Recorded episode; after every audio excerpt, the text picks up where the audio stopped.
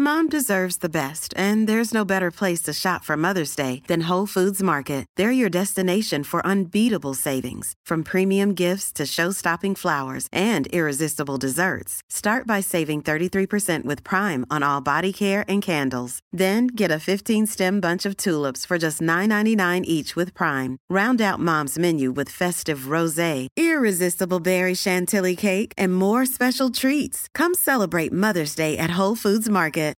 Life is full of what ifs. Some awesome, like what if AI could fold your laundry? And some, well, less awesome, like what if you have unexpected medical costs? United Healthcare can help get you covered with Health Protector Guard fixed indemnity insurance plans. They supplement your primary plan to help you manage out of pocket costs. No deductibles, no enrollment periods, and especially no more what ifs. Visit uh1.com to find the Health Protector Guard plan for you.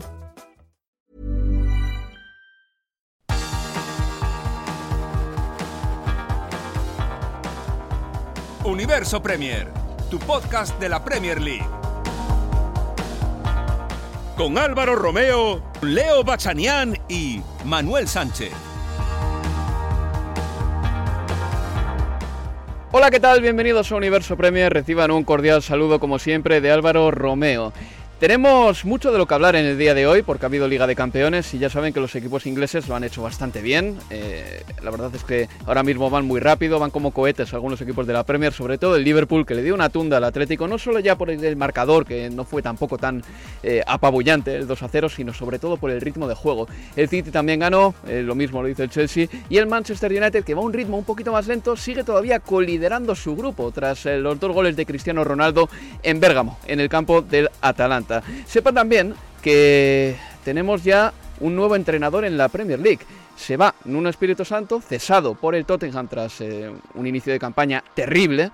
Ha durado muy poco la aventura de Nuno en el Tottenham, nada más que tres meses, y ha llegado al equipo londinense el bueno de Antonio Conte, que ya estuvo en el Chelsea, se acordarán, además implantando un sistema de tres centrales muy novedoso en la Premier League en su momento. A partir de 2016, muchos equipos empezaron a jugar con el sistema de Antonio Conte, o por lo menos con la formación de Antonio Conte, porque lo de Conte también tiene sus eh, complejidades. Y bueno, después de una etapa muy buena en el Chelsea y una etapa también muy buena en el Inter de Milán. Le tenemos de vuelta aquí en la Premier League, en el Tottenham, porque no tenía trabajo y Daniel Levy esta vez ha estado rápido y toda la, digamos que el poder de decisión que le faltó en verano cuando estuvo 5 o 6 semanas buscando entrenador, lo ha tenido ahora, ha estado resolutivo y se ha traído Antonio Conte como entrenador del Tottenham. Yo creo que esto es un buen cambio para el conjunto del norte de Londres, pero creo que me lo puede explicar mejor que nadie un italiano fan del Inter de Milán, seguidor de la Premier League y periodista profesional como Daniele Fisichella. Hola Dani, ¿qué tal?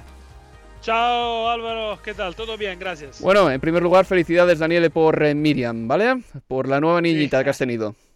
Sí, es, sí, ha nacido esta noche. Está bien ella y, la, y la, madre. Todo bien, gracias. Estamos contentos. Me alegro. Y tienes aquí con nosotros a Leo Bachanian, a Manuel Sánchez. Hola, compañeros, ¿qué tal? Muy buenas, Álvaro, Manu, Dani. Chao. Pues Daniele, cuéntanos, cuéntanos exactamente cómo se ha forjado esto de Antonio Conte.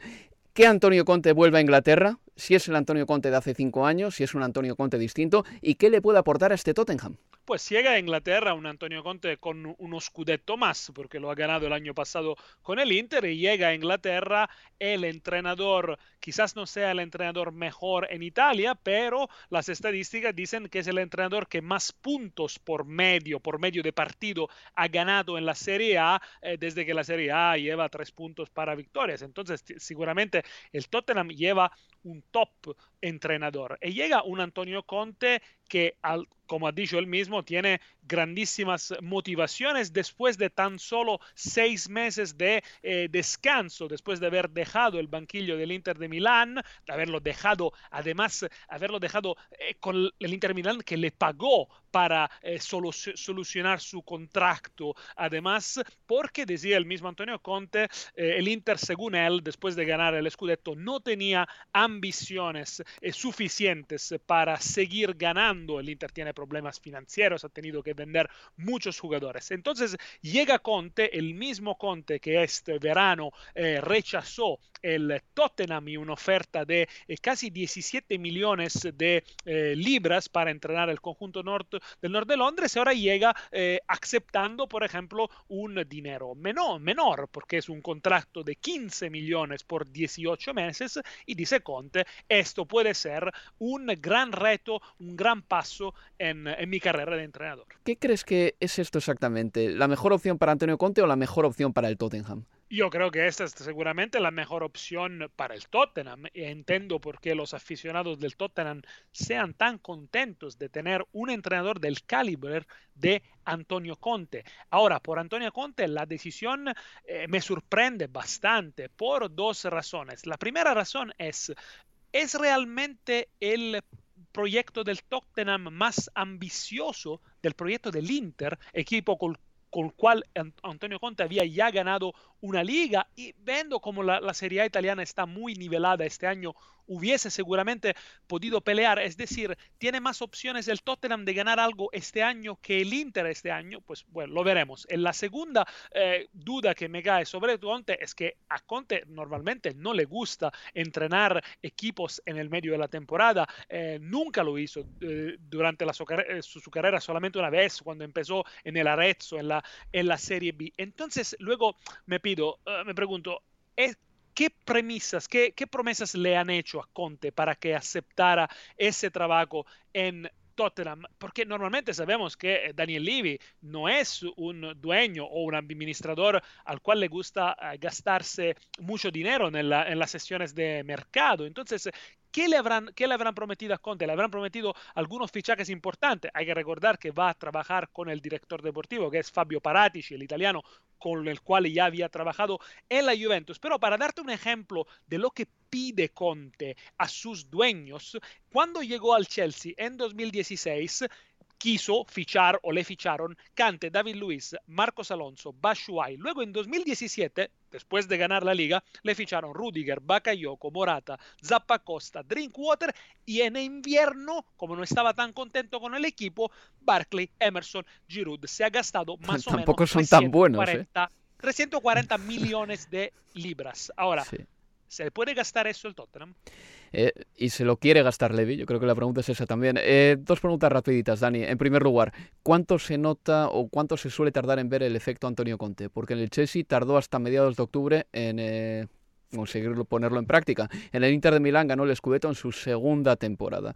Esa es la primera pregunta. Y la segunda pregunta, ¿por qué hasta 2023 nada más? Es poquito, ¿no? Para un entrenador sobre el que tú puedes cimentar realmente un proyecto a futuro. Yo creo que el efecto Antonio Conte eh, tardará un poco en nivel de estructurar el juego, especialmente formar la pareja ofensiva que yo creo que es lo más importante de lo que tiene que hacer Antonio Conte, es sobre la cual se basan muchos de sus equipos. Recordamos cómo bien funcionaban Lukaku y Martínez, pero tardó un poco, un par de meses, y luego claramente el Inter evolucionó su juego a lo largo de dos temporadas, especialmente en la fase defensiva. Entonces yo creo que le puede dar un golpe anímico Conte ya en los primeros partidos, pero para ver el trabajo de Conte yo creo que hay que esperar un poco y por el, el, hecho del contrato tan corto, mira, yo creo que en realidad no, no me lo explico. Y a lo mejor eh, Conte eh, quiere probar esta experiencia, quiere, quiere, quiere intentar volver otra vez a la Premier League, pero dejarse quizás una puerta abierta porque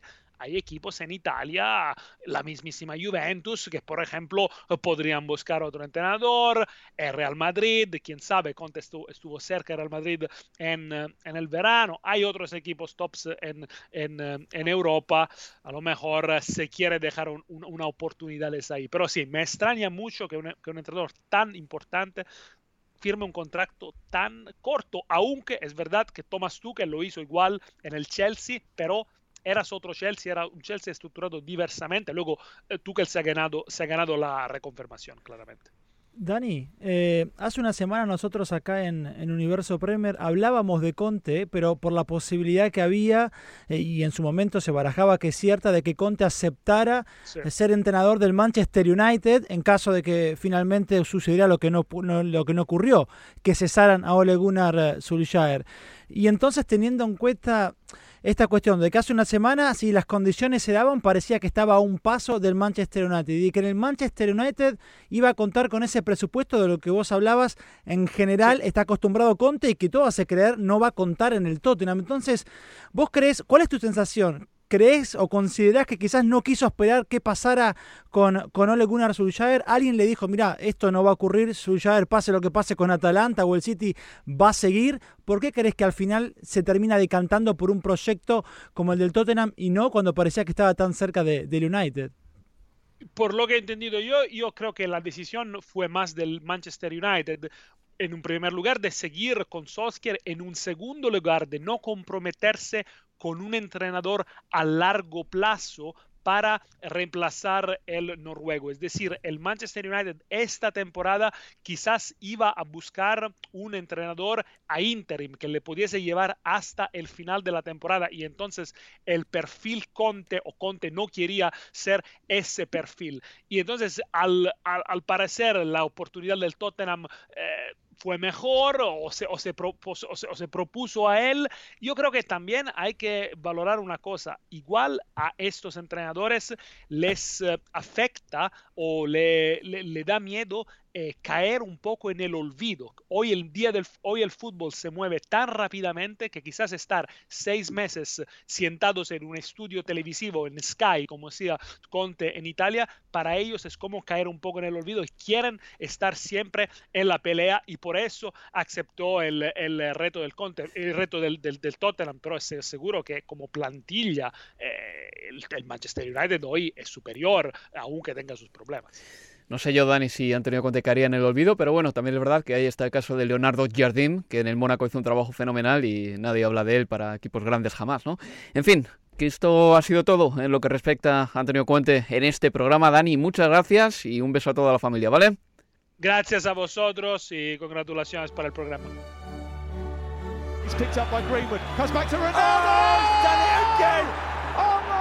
Word! what a moment for Ronaldo! He's got them out of jail again! It's 2-2. Early ball into the box. Lovely ball, brilliant goal! Hakim Ziyech puts Chelsea ahead. It's finished Manchester City 4, Club Bruges 1, and it was all they deserved from the second half performance. And it's Liverpool 2, Atletico Madrid nil inside the opening 20 minutes. Vamos con los resultados de la Liga de Campeones. Vamos ya con ello porque los ingleses, como les decía, han estado muy bien. Han estado muy bien en esta jornada. El Manchester City le ganaba 4-1 al Brujas. El Liverpool le metía un 2-0 al Atlético de Madrid. El Manchester United empataba a 2 contra el Atalanta. Y el Chelsea ganaba 0-1 en Suecia contra el Malmo. Así de primeras, vamos a empezar por Manuel, que no ha dicho ni esta boca es mía. Leo, eh, ¿qué es lo que más te ha llamado la atención de esta jornada 4 de la Champions, Manuel? Lo que más me ha llamado la atención de la de la jornada de la, de la, Champions League, por lo menos de los partidos que he visto, es la, bueno, la capacidad del Manchester United de siempre vivir al límite y de volverse a salvar una vez más en el descuento de un partido que probablemente hubiera merecido perder. Y otra vez Cristiano Ronaldo vuelve a salvar al equipo y otra vez, como comentamos o como hemos comentado ya muchas veces, el equipo está otra vez en ese bucle de perder un partido, estar al, filo de, del despido o de una Solskjaer y comenzar un ciclo ganador que esta vez sí puede no alargarse mucho en el tiempo porque este sábado se enfrentan al Manchester City. Leo.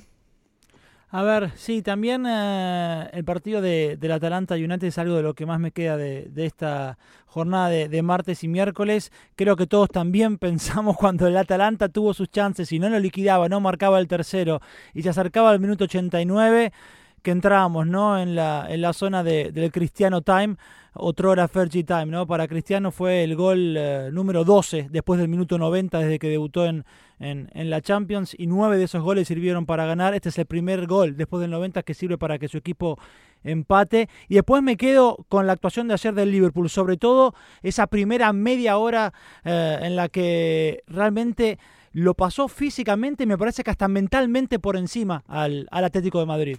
Es increíble lo del Atlético de Madrid. Eh, se habla muchas veces y se dice, con el profe Ortega los jugadores vomitan, con el profe Ortega, que es el preparador físico del Atlético de Madrid, los jugadores no se pueden dormir, eh, les tiene a todos enchufadísimos y de repente juegan contra el Liverpool y les pasa por encima.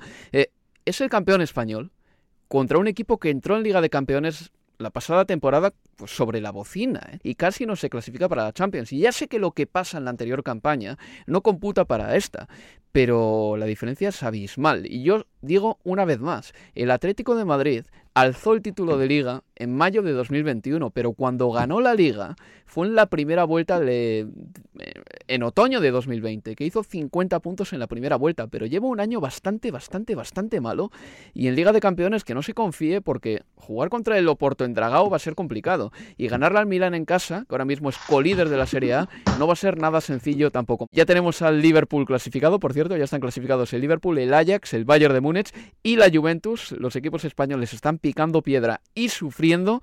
Y algo que a mí también me, ha llamado poderosamente la atención es que el Real Madrid haya marcado mil goles en Europa. Por cierto, el gol mil lo marcó Benzema, ¿vale? Que yo creo que es de las estadísticas que menos me importan eh, jamás. O sea, aquí marca el mil, gol 900, el gol 800, el gol 700 en una competición. Eso es lo que menos me importa. Pero lo que sí que saco de esta estadística, Manuel, es que el Real Madrid ha marcado mil goles en Europa y que el segundo equipo en eh, marcar más goles en Europa, en la Copa de Europa en concreto, es el Bayern de Múnich con tan solo 768. Estaba pensando, ¿pero cómo es posible?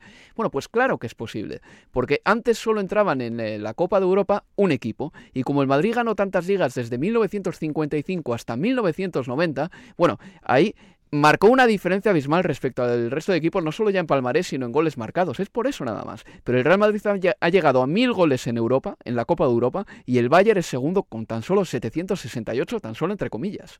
Hay un dato que es eh, también sinónimo de lo que ha supuesto los últimos años para el Real Madrid, que es que en 10 años el Madrid ha metido 300 goles en la, en la, en la Champions, porque el gol 700 que lo marca, por cierto, Gonzalo Higuaín en un empate a dos contra el Milán, es en la temporada 2010-2011. Eh, pero es que si nos vamos un poquito más atrás, en los últimos 21 años el Real Madrid ha hecho 500 goles, bueno, 501 goles en la, en la Champions League, porque el gol número 500 lo hizo Guti contra el Sporting de Portugal en la, en la temporada 2000-2001. O sea, para que nos hagamos una idea de, de, lo que le de, lo que ha supuesto para el Real Madrid esta competición, que es una competición en la que es verdad que hubo temporadas en las que se jugaba algún partido más, cuando había eh, aquella fase de grupos doble, ¿os acordáis? Sí, pero en general menos.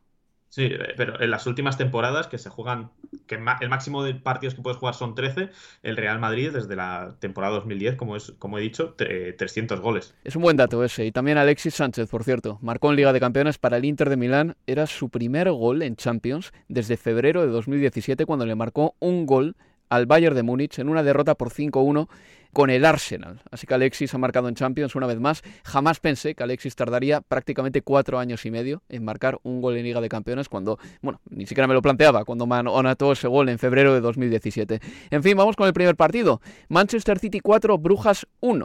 Marcaba Phil Foden, Stones en propia puerta restablecía la igualada para el Brujas y luego ya en la segunda parte Riyad Mahrez, Sterling y Gabriel Jesús pusieron cifras definitivas al marcador. Se aclara la cosa en este grupo. El City es líder, el Paris Saint-Germain es segundo tras su empate con el Leipzig y tercero es el Brujas, que ya está a cuatro puntos. Eh, varios datos. Eh, con el Manchester City, Mahrez le ha metido seis goles al Brujas. El gol que estuvo a punto de marcar Cancelo hubiese sido precioso, una vaselina tras un pase perfecto de Jack Grealish, pegó en el palo, con 0-0 en el marcador. Jack Grealish estuvo, creo, Leo, muy bien entre líneas y Gabriel Jesús lo que falla es para llamar la atención. ¿eh? Antes de anotar su gol, ya casi en el tiempo de descuento, falló una en un mano a mano que tenía que haberla marcado seguro. Y ya sé que sus números no son malos del todo, 18 goles en 33 partidos en Champions, pero lo siento, no es un seguro de gol y no va a ser jamás el Kun no, no lo va a hacer y, quizás el que, se está, el que se está transformando en una especie de seguro de gol en esa zona donde Gabriel Jesús definitivamente no lo es, es Phil Foden, así como la temporada pasada hablábamos de, Ferran Torres, ¿no? Como eh, el 9 que había descubierto eh, Pep Guardiola por eh, las lesiones de, Agüero y de, Gabriel Jesús. Yo creo que en esta temporada, a mí, en ese rol, allí en ese tridente con Marés y, y Grelis por, por los costados, Phil Foden está destacando y a mí me sorprende esa capacidad para constante, partido a partido, para estar vinculado con el gol desde esa zona más central de la que no teníamos acostumbrado, ¿no? De un Phil Foden que hacía las veces de de, del héroe Sané. Hablando del partido a partido, quiero que escuchemos a Pep Guardiola referirse a este encuentro y al que viene después, que va a ser este fin de semana el derby de Manchester en Old Trafford el sábado a las doce y media, hora de la comida. For me, today was really important because in the Premier League we have 28 games left. 28. And here there are just six games to play to qualify. It's just three, now two. And this, like Bruges, it was incredibly important. It is so important today. Listen, I don't know if you were able to see the game against West Ham away in the Carabao Cup. But I prepared the game like you cannot imagine. To win it. And we played like a great team. We created a lot of chances. We were much better than them. And we lost in the penalties. Because football is football. So every game, my focus is always the next one. I never think about the second one.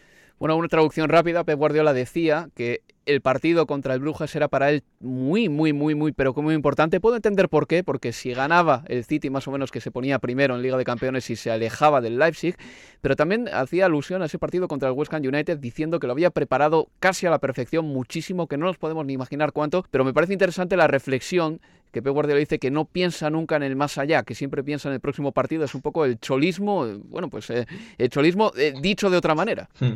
Sí, bueno, a ver, claro, todas estas declaraciones siempre hay que cogerlas un poco por pinzas, porque eh, por mucho que tú no, mm, por mucho que tú tengas un partido importante como el que jugó ayer el Manchester City contra el Brujas, porque lo tienes que ganar, porque estás en un grupo que no es que no es ninguna broma con el Paris Saint Germain y porque todos sabemos que siempre pasar como primero es, es algo muy importante creo que mm, podemos decir que en algún momento también Guardiola pensó en el partido del Manchester United aunque estuviera jugando contra el Brujas. No es nada normal, eh, y, lo sabéis, lo sabéis ambos, que Guardiola haga cinco cambios en un partido. Eh, no es normal casi ni, verle hacer tres. Entonces eso también te da una idea de que pues de que quizá reservó a algún futbolista más de lo más de lo que habría pensado. O sea, entiendo, entiendo lo de Guardiola, que es, que es verdad que es un que es un entrenador que se toma en serio todos los partidos, que ya lo hemos comentado aquí, que hay veces que juega un partido de vuelta contra un equipo de segunda división en Copa de la Liga, en semifinales de Copa de la Liga, y sale con un equipo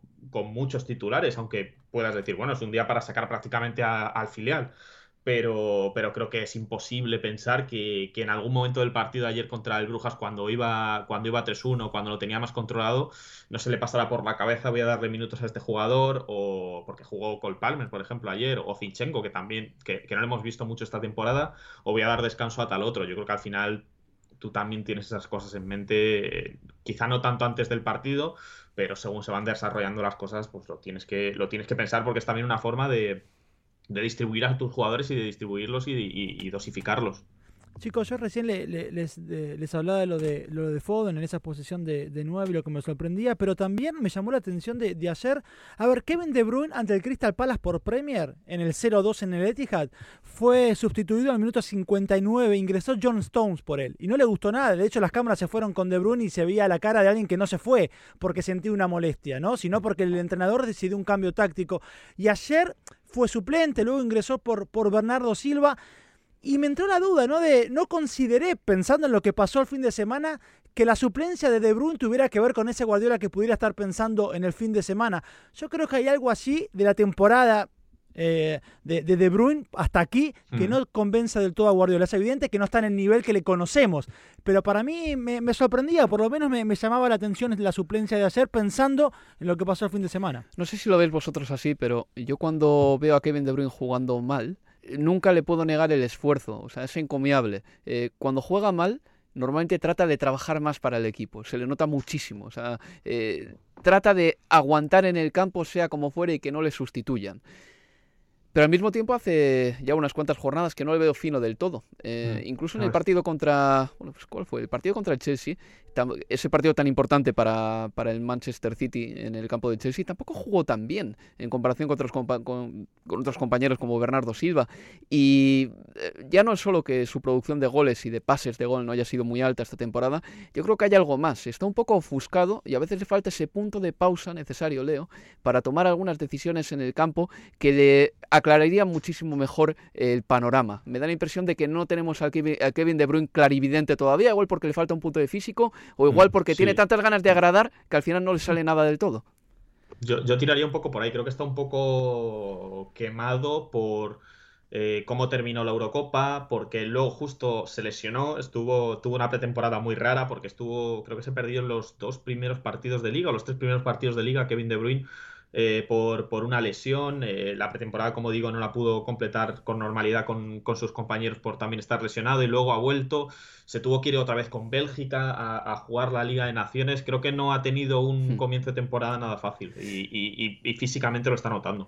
Pues vamos a hacer una pausa y a la vuelta seguimos aquí en Universo Premier porque tenemos que hablar eh, también del Liverpool, del Chelsea, del Manchester United e incluso voy a hacer mención a Neil Warnock. Sí, sí, Neil Warnock. Eh, es un poco extemporáneo lo que voy a hacer, pero merece la pena hablar de este personaje de vez en cuando. Una pausa y seguimos aquí en Universo Premier. Universo Premier, tu podcast de la Premier League.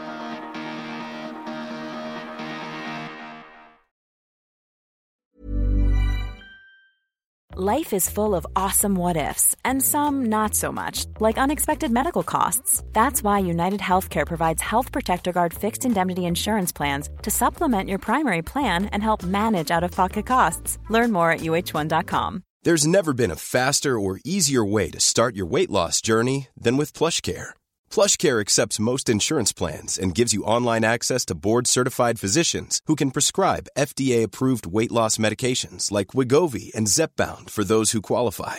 Take charge of your health and speak with a board-certified physician about a weight loss plan that's right for you. Get started today at plushcare.com slash weight loss. That's plushcare.com slash weight loss. plushcare.com slash weight loss. Hey there, it's Michelle Norris. I'm host of a podcast called Your Mama's Kitchen. When I travel, I'm usually looking for a way to find a taste of home when I'm not at home. And one of the things I love to do when I am at home is entertain. And Airbnb allows me to do that. When I was in California recently, I rented a house that had a great kitchen. And when we were sitting around the table, we we're all thinking, we're in someone else's house. Someone could be in all of our homes as well. If you have a home, but you're not always at home, you have an Airbnb. Your home might be worth more than you think. Find out how much at airbnb.com/slash host.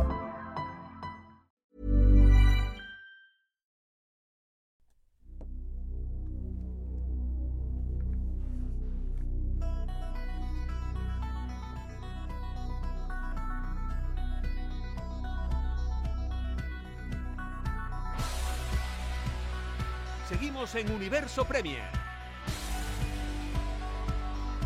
Con la voz de un servidor Álvaro Romeo, con Leo Bachanian y con Manuel Sánchez. Antes de seguir con la Liga de Campeones, Leo, unas palabritas sobre Nuno Espíritu Santo. Tú fuiste de los primeros que dijiste que incluso cuando el Tottenham llevaba nueve puntos de nueve, entre otros partidos había ganado el del Manchester City en casa, tú decías, no me convence este Tottenham de Nuno todavía. Amigo, no te diría que has acertado, pero sí que es verdad que estabas eh, viendo cosas que no veíamos otros. A ver, a mí, te digo, desde un principio realmente la, oferta futbolística de, Nuno no, me satisfizo en ningún momento, aún con esos primeros tres partidos en lo que ganó.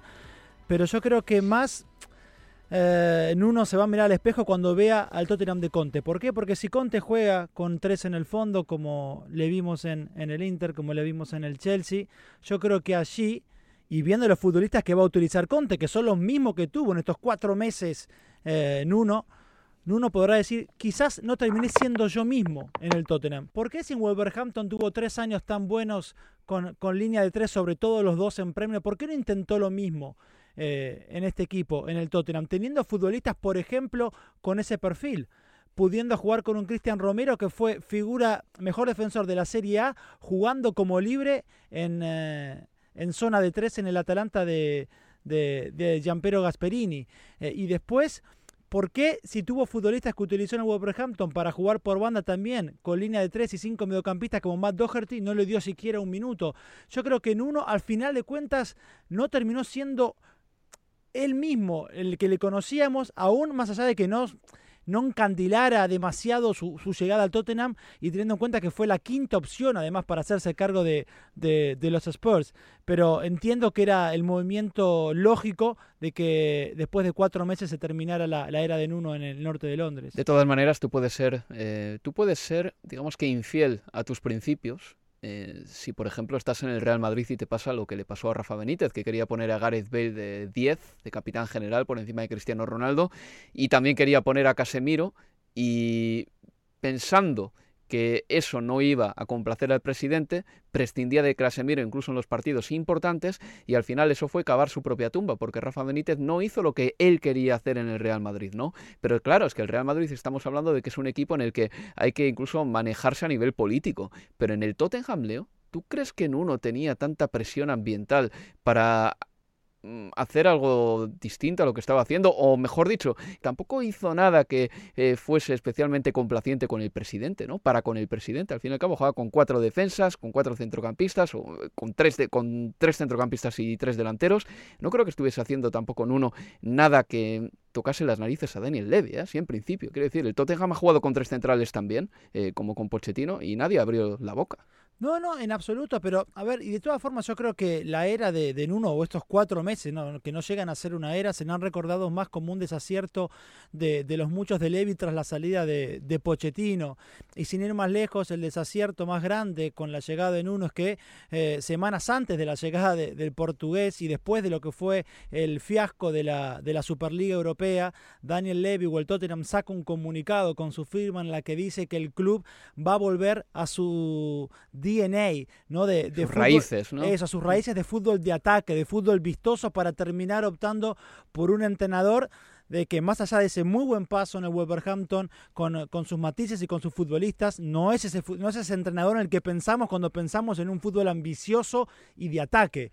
Por eso creo que en definitiva, más que en uno, pensaremos más en el error de Daniel Levy. Más allá de que, insisto, para mí igual, eh, Nuno quizás no fue... Eh, valiente respecto de, sus principios eh, en su llegada al norte de Londres. Vamos a pasar a la Liga de Campeones. El Liverpool 2, Atlético 0. Manuel estuvo en Anfield viendo ese partido. Anotaron para el Liverpool Diego Jota y Sadio Mané.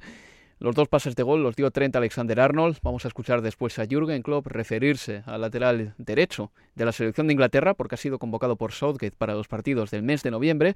El Atlético se quedó con 10 en la primera parte por una roja absurda que le mostraron a Felipe. Yo creo que esa falta, era de amarilla y nada más, pero sea como fuere, el haberse quedado con 10 no es eh, ningún tipo de excusa para el Atlético de Madrid, no hay pretextos, el Liverpool le pasó por encima, ya está clasificado, el Liverpool ha marcado territorio en un grupo con el Atlético, con el Porto y el Milán. El Porto es un gran equipo, el Atlético es tan buen equipo que no pierde en Portugal desde hace un año en Liga, el Atlético de Madrid es el actual campeón de la Liga Española y el Milán es colíder de Italia. Bien, pues el, el Liverpool tiene 12 puntos en ese grupo, ha ganado los cuatro primeros partidos de, de la competición y lleva imbatido en 25 encuentros, igualando el récord de imbatibilidad del club. Manuel, nos estamos dando cuenta, ¿verdad? De que este Liverpool va en serio, de que este Liverpool puede ser tan bueno como el Bayern de Múnich, de que este Liverpool es candidato a todo una vez más. Después de un año malo, es candidato a todo una vez más. De que cuando le salen las cosas la gente está sana sigue teniendo una plantilla espectacular como la que tenía cuando ganó la Champions y cuando ganó la Premier, que la ha ido retocando. Los jugadores, que creo que es una de las cosas más importantes, eh, siguen contentos, siguen con hambre, siguen queriendo ganar cosas. Y, y ayer no le metieron 5 o 6 al Atlético por falta de puntería en momentos puntuales, porque hubo un momento, en cuanto empezó la segunda parte, que tuvieron 3 o 4 para haberse puesto, pues como te digo, 5-6-0 que rebajaron mucho, mucho el nivel, sobre todo cuando entró Tiago, el equipo empezó a tener más la pelota y más posesiones pues, prácticamente inertes, más, yo creo que Klopp eh, se dio cuenta que el Atlético en la segunda parte, pese a tener un jugador menos, pues más o menos estaba sabiendo lidiar con ello y prefirió, en vez de, en vez de un intercambio de golpes en el que pues, probablemente hubieran acabado ganando igualmente, pero, pero prefirió no meterse en eso, tener la pelota y, y, y aguantar al Atlético pero ahora mismo este Liverpool, pues lo decía el propio Klopp, eh, que no se esperaba que falten dos partidos por jugar y que ya estén clasificados a octavos de final como primeros de grupo. Creo que, que era un grupo muy, muy complicado, de los más complicados, con, con, con Oporto, Milán y Atlético de Madrid, y el Liverpool ha ganado todos los partidos, tiene 12 puntos y, y, ahora mismo pues es muy complicado no pensar que va a ser uno de los rivales más fuertes para octavos de final y para acabar ganando el título junto a Bayern de Múnich y no pondría la mano en el fuego por muchos más. Hubo abucheos a Luis Suárez, Manuel. Le anularon un gol sí. por, mm. por, fuera de juego de un compañero y yo creía escuchar abucheos eh, sí, justo sí, después de que lo anotó. Hubo, le, abuchearon eh, primero cuando saltó al campo con, en el calentamiento junto al resto de sus compañeros, que es normal porque al final le estaba saliendo el equipo, pero luego cuando en la megafonía antes del partido daban los once iniciales, con todos los del Atlético de Madrid hubo, pues eh, no, no, no dijeron nada y cuando llegó el de Luis Suárez hubo abucheos. Luego le volvieron a buchear un par de veces cuando tocó la pelota en el, en el partido. Y luego al final, cuando le cambian, eh, que se marcha, no, no, recuerdo ahora mismo exactamente por quién, pero se marcha del terreno de juego, la gente empieza a buchearle, pero se levanta una parte del público y empieza a aplaudir. Y al final hay mitad abucheos, mitad aplausos. Entonces, eh, también me da la sensación de que sobre todo le aplaudieron porque el partido estaba bastante encarrilado y el ambiente era muy tranquilo y bueno, el Atlético estaba con 10, iba 2-0 y bueno, estaba todo muy, muy calmado. Y eso creo que animó un poco a la gente también a levantarse y a aplaudirle, pero la verdad es que me sorprendió, pensaba que el recibimiento Suárez iba a ser más amable de lo que fue. Vaya tiempos, se leo, en los que un jugador se iba del Liverpool al Barcelona para mejorar. Suárez eh, se va de Liverpool al Barça, Filip Coutinho en teoría también. ¿Y quién les ha visto y quién les ve? Sí, absolutamente. Igual a mí me, me, sorprendió eh, que, que, lo silbaran eh, anoche en algunos pasajes del primer tiempo cuando recibía dentro del área también, por lo menos solo que había la transmisión de, por televisión es que se escuchaban algún, algún silbido. Me quedo, ¿sabes qué? Más que, bueno, con, con eso de, de los silbidos, o también mitad de aplausos que marcaba mano, con la frase de, de Henderson antes del partido en la previa cuando habló de que el eh, gen competitivo a este Liverpool lo instaló el propio Luis Suárez y, creo que eso dice muchísimo, más allá de lo que pudo haber pasado después entre el feeling de, los hinchas con, el futbolista.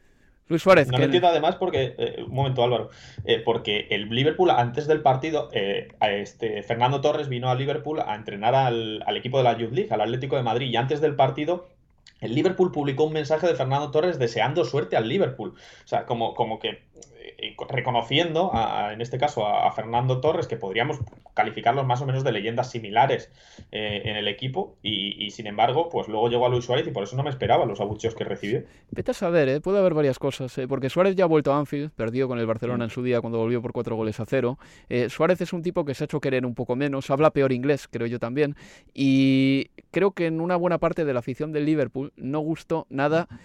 En primer lugar, lo que le pasó con Patrice Evra, en un partido contra el Manchester United, que muchos calificaron de racista, y en segundo lugar, que un tipo que estaba representando al Liverpool en el Mundial, con la camiseta de Uruguay, pero todavía jugador del Liverpool, mordiese a Giorgio Chiellini. Eso no gustó nada y de hecho eso precipitó en gran parte eh, la venta de Luis Suárez al Barcelona, porque Zubizarreta, ex director deportivo del Barcelona, olisqueó ahí la, la, posibilidad de sacar a Suárez del Liverpool, porque en ese momento la FIFA le puso una sanción de no jugar durante tres meses y como toda esa sanción le cayó como jugador del Liverpool, yo recuerdo que ya estaba en Inglaterra en esa época, que había aficionados del Liverpool que llamaban a Toxford y decían que era una vergüenza que en el Mundial estuviese representándoles un futbolista que hubiese hecho eso.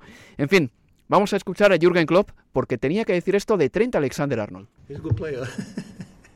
um, obviously, and uh, he has a, a, pretty impressive right foot, and his awareness is outstanding. And when he's on top of his game, he's outstanding. That's how it is. Um, um, and but how we um, set up the first goal. Uh, with the triangle with Hendo more on that side. In the end, Trent has all the space and, and time in the world to, to put the cross in.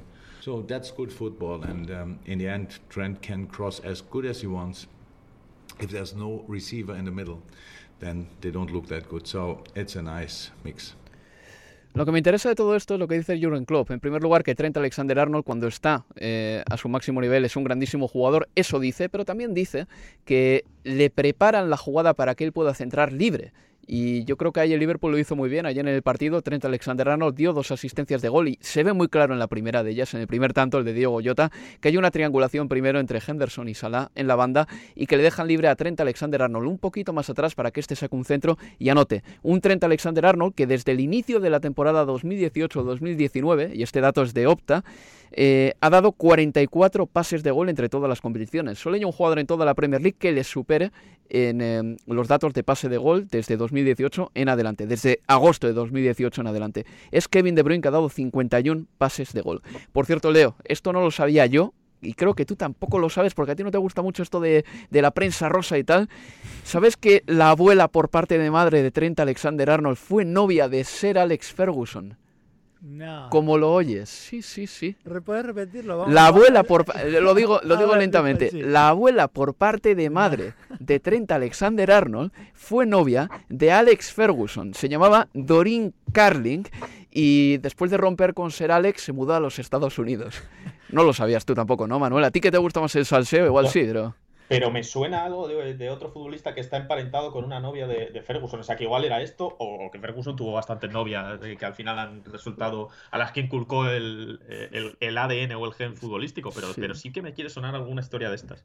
Ferguson era jugón de joven, ¿eh? Eh, No sé si era guapete, pero tenía, tenía un punto. Tenía un punto de tipo malo de Glasgow que imagino que también... eh, bueno, pues se llevaría unas cuantas mujeres al huerto gracias a sus encantos. En fin, que Trent Alexander-Arnold ha sido convocado con Inglaterra. La, el elenco de laterales derechos que tiene Inglaterra es muy bueno. Está Wan Bissaka, está Walker, está Trippier, está Tariq Lamptey del Brighton que volverá poquito a poco y que será importante seguro, y Rhys James. Para mí, compañeros, el mejor es Trent Alexander-Arnold, entendiendo que Kyle Walker, por ejemplo, te ofrece defensivamente unas prestaciones que no te da Trent. Pero para mí, si Inglaterra quiere jugar a fútbol y si quiere aprovechar a sus laterales, tiene que jugar a fútbol. Ahí leo con Inglaterra seguro. Sí, coincido. La única diferencia esa quizás no entre los, de- los nombres que marcabas y que están en esta citación. Kyle Walker y Rhys James le pueden jugar uno como defensor en línea de tres y Rhys James como mediocampista eh, si jugara con tres eh, centrales y cinco mediocampistas como lo hace en el Chelsea. Bueno, el Rhys James lo hace muy bien, el Andarivel como carrilero. Eh, Alexander Arnold quizás las veces que tuvo que jugar con Southgate como carrilero no rindió de la misma manera que siendo lateral.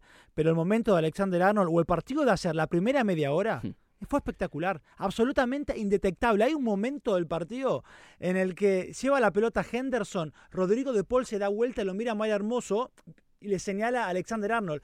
Y Maya Hermoso lo mira de Paul y dice, no, yo tengo otro. O sea, era eso para mí, por momentos indetectables, yo creo, consigo que muchas veces buscaban, ¿no? Eh, encuentros entre Sala y Henderson para liberarlo a Alexander Arnold. Para distraer, ¿no? Para distraer, sí. Eh, a mí, esa primera media hora de Alexander Arnold, top. De los mejores partidos en el último tiempo que le recuerdo a este chico. Tiene que ser titular en Inglaterra, no tengo duda. Rodrigo de Paul parece que tiene 44 años. O sea, eh, que, que tiene cara de viejo desde joven ya. Es increíble, de verdad. Y además porque cuando corre a veces pareciera que corre en cámara lenta. Sí. Pero allá no tuvo un muy buen partido. Ante el Betis lo vi y sí me, me pareció que hizo un muy buen partido. Pero bueno, ayer en un, en un encuentro en el que, insisto, como lo que decía al principio, superado física y mentalmente esa primera media hora, poco que hacer así para, para De Paul.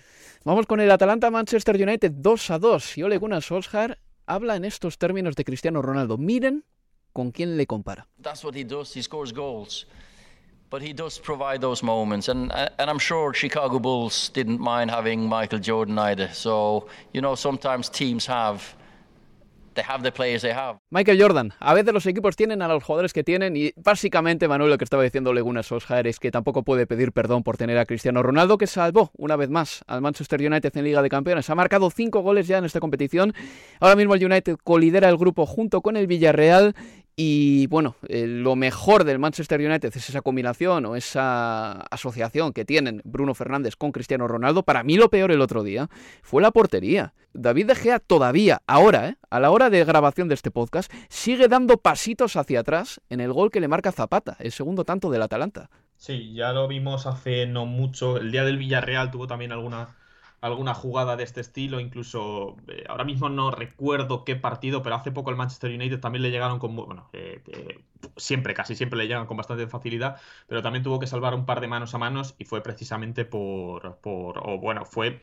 De Gea alguno los paró, pero siempre quedándose demasiado tiempo, un excesivo tiempo debajo de los palos. Y, Sí. y- y aunque muchas veces sí que los saque por, por, por instinto, por, por esas paradas de balonmano a las que nos tiene acostumbrados, el quedarse tanto tiempo debajo de los palos muchas veces obviamente les, le- le- pues les- no les viene no les viene no les viene bien. El otro día con ese fallo en cadena prácticamente entre creo que fueron Bailey y, Ma- y Maguire que, que- que ninguno de los dos es capaz de cazar a, a Zapata al final eh, es que el colombiano acaba rematando no en la línea de gol pero cuanto a un metro de la línea de Sí, gol. sí. Es, es- es- es muy cerca el portero al final se hace más grande cuanto más sale Estoy de acuerdo contigo. Bueno, eh, el Manchester United este fin de semana va a jugar el derby de la ciudad de Manchester. Está fuera Rafael Barán, ¿verdad, Manuel?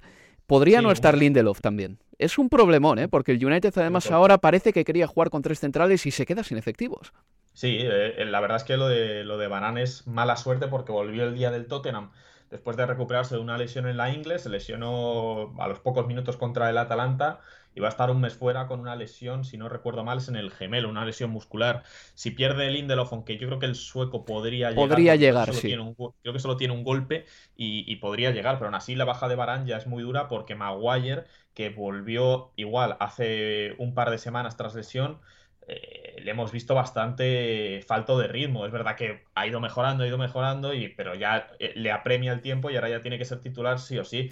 Eh, y creo que además, si Solskjaer tiene efectivos suficientes, probablemente el sábado meta una defensa de 5, principalmente por una, por una razón, que es que no se puede permitir otra humillación. Si el Manchester United pierde 0-1 contra el Manchester City el sábado, pues va a ser una derrota. Si pierde 0-2, va a estar ahí, ahí en la línea de, de, que se le vuelva a echar todo el mundo encima como día del Liverpool, pero no va a ser tan tan grave. Pero como el City haga sangre de verdad y el City va a querer hacer sangre si puede del Manchester United, pues Solskjaer podríamos estar hablando de, una posible destitución, aunque es verdad que sin Antonio Conte ya en el mercado, claro, eh, la cosa se complica mucho más. Lo pero es lo que hemos dicho siempre al final, que es que el United cuando está muy mal y parece que Ole Gunnar Solskjaer se está jugando la vida, gana dos partidos eh, o, te saca puntos importantes como el otro día en el campo del Atalanta y sobrevive. Es que esta es la tónica general de la carrera de Ole Gunnar Solskjaer en el Manchester United, que nunca está muy bien y nunca está muy mal. Por cierto, Leo, una cosa del partido. No sé si viste cómo tapona, porque la palabra es taponar, jerga de baloncesto, eh, Eric Bailey, un tiro de zapata dentro del área, por el aire, pero qué manera de cortar un tiro de zapata es de los mejores tackles que he visto en mucho tiempo. Sí, y bueno, y alguno pedía mano en ese... No hay mano. No, hay mano, no, hay mano de, de Bailey. Lo revisó el bar, creo, incluso. Eh, claro, exacto. Es una aparición fantasmal porque no estaba, no estaba en foco y de mm. momento remata zapata y aparece la pierna de, Un señor volando. Bueno, por eso, a propósito de, lo que hablaban de, las ausencias, la de Barán, la posible de Lindelof o no, de todas formas... Eh, sí está Bailey, que hizo un muy buen partido el otro día. A mí me gustó mucho. Ah, fue, de hecho, eh, una producción mucho mayor que la de Harry Maguire, sin lugar a duda. Y si vas a jugar con tres centrales, cuando volviera eh, Barán, si esa es la idea de Solskjaer, Bailey no puede faltar porque tiene velocidad y porque además tiene salida con el balón en, los pies. Pero lo del otro día fue espectacular. Esa tapada eh, o ese tackle ni siquiera deslizante. Sí, tapón en el aire. Sobre Zapata fue, fue tremendo. Bueno, un, Bailey que, de no ser por las lesiones, tiene fútbol para ser titular en este equipo de hace rato, pero bueno, siempre ha estado más tiempo en la enfermería que, que entrenando con sus compañeros. Y Malmo 0, Chelsea 1. La Juventus en ese grupo lidera con 12 puntos, el Chelsea es segundo con 9. Imaginemos que la Juve no falla ante el Malmo. Para que el Chelsea terminase líder, tendría que ganar la Juventus por dos goles de diferencia, porque en la fase de grupos de la Liga de Campeones, lo que le rompe el empate a puntos es el cara a cara, no la diferencia de goles, eso que lo sepan. Y es todo lo que tengo que decir de Chelsea, que la verdad es que ganó por 0 goles a 1 con una suficiencia tremenda con un gol de Hakim Ziyech. Una cosa que me ha llamado mucho la atención estos días, tenemos tres minutos nada más, lo de Unai Emery, que sonó para candidato para el Newcastle United, que estuvo cerca de hacerlo. Unai Emery lo sopesó, incluso la noche del martes decía que necesitaba tiempo. Al final habló con eh, Roche, el presidente del Villarreal, y dijo que se quedaba. Pero a mí me parece en primer lugar que el Newcastle United eh, da palos de ciegos y busca a Emery y su segunda opción es Eddie Howe porque un entrenador no tiene nada que ver con el otro. Eso en primer lugar. En segundo lugar, no sé ni por qué lo sopesa una Emery. Aparte del componente económico, ¿qué te puede ofrecer el Newcastle United en estos momentos? Puede bajar a segunda división esta temporada. Necesitaría como tres veranos de reconstrucción para tener una plantilla medianamente similar a la que tiene un Villarreal que está jugando en Liga de Campeones. Y lo peor de todo, no me gusta nada cuando un entrenador sopesa a estas alturas de la temporada irse a otro equipo. Ya sé que se suele decir que sí, pero al entrenador también le pueden destituir. Pero el entrenador Recordemos, el entrenador es el hombre que pide a sus jugadores compromiso pleno. No es como los jugadores que cada uno tiene su propia agenda. El entrenador se encarga de pedir a los jugadores siempre compromiso absoluto. Y desde el mismo momento en que un entrenador sopesa una oferta a mitad de la temporada, me parece que pierde bastante poder de convicción y sobre todo bastante rango y bastante respeto por parte de sus jugadores. Una Emery ha considerado irse al Newcastle United, por fortuna para el Villarreal se ha quedado en el Villarreal, pero ya os digo que no me parece nada, pero nada bien que estas cosas incluso se consideren a mitad de temporada, un poco al estilo Juan de Ramos en su día, cuando se fue del Sevilla al Tottenham en mitad de temporada. Y escuchamos ya para terminar a este hombre, a Neil Warnock. Obviously, I'm I'm very proud to have, have done this. I didn't think I'd, you know, I owe a lot to Steve Gibbs because I wouldn't I wouldn't have carried on in football if he hadn't made that that phone call, and I had no idea about the record till two weeks ago. If I'm honest, I put more smiles on people's faces than than gloomy looks, uh, and that's how I see life. That's how I see football. You've got to enjoy it, and you've got to try and and, and get your fans to enjoy it while they can. Era Neil Warnock, como decía, el eh, entrenador de Sheffield. Se ha convertido en el entrenador que ha dirigido más partidos de liga en Inglaterra, 1602. Es un récord, ¿eh? Es un récord y hay que reconocérselo. Supera al eh, segundo clasificado, que era Darío Gradi, y en esa lista está también gente como Alex Ferguson con 1.503 partidos, o Brian Clough con 1.451, o Harry Redknapp que se ha quedado en 1.434. Así que felicidades para Neil Warnock por esta buenísima plusmarca que ha conseguido. Y nada, que siga muchos más partidos entrenando a fútbol, que es lo que le gusta. Recordemos que ahora mismo es el técnico del Middlesbrough. Y esto ha sido todo por nuestra parte. Eh, se nos queda corto el programa, amigos, pero es que hemos tenido tanto. Leo, muchas gracias. Un placer, chicos. Y Manuel, gracias a ti también. Un abrazo, chicos. Pues recuerden que ahora paramos, nos vamos de parón por fútbol de selecciones. Inglaterra, recuerden que será primera de grupo con eh, cuatro puntos nada más. Tiene que conseguirlos ante Albania y ante San Marino. Lo tiene prácticamente hecho para estar como primera en Qatar 2022. Y que este fin de semana nos escucharán en el Chelsea Burnley a las 3 de la tarde, hora de Inglaterra. Por nuestra parte, esto es todo. Se despide todos ustedes Álvaro Romeo. Hasta la próxima, amigos. Adiós.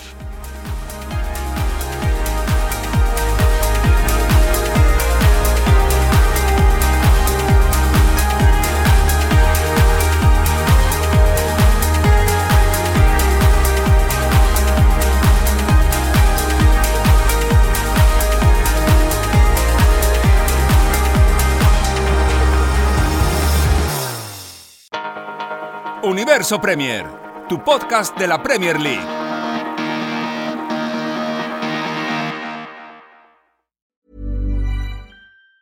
Hi, I'm Daniel, founder of Pretty Litter. Did you know cats tend to hide symptoms of sickness and pain? I learned this the hard way after losing my cat, Gingy. So I created Pretty Litter, a health monitoring litter that helps detect early signs of illness by changing colors, saving you money and potentially your cat's life. Pretty Litter is veterinarian developed, and it's the easiest way to keep tabs on your fur baby's health right at home. Go to prettylitter.com and use code ACAST for 20% off your first order and a free cat toy. Terms and conditions apply. See site for details. Mom deserves the best, and there's no better place to shop for Mother's Day than Whole Foods Market. They're your destination for unbeatable savings, from premium gifts to show-stopping flowers and irresistible desserts. Start by saving 33% with Prime on all body care and candles. Then get a 15-stem bunch of tulips for just $9.99 each with Prime. Round out Mom's menu with festive rosé, irresistible berry chantilly cake, and more special treats. Come celebrate Mother's Day at Whole Foods Market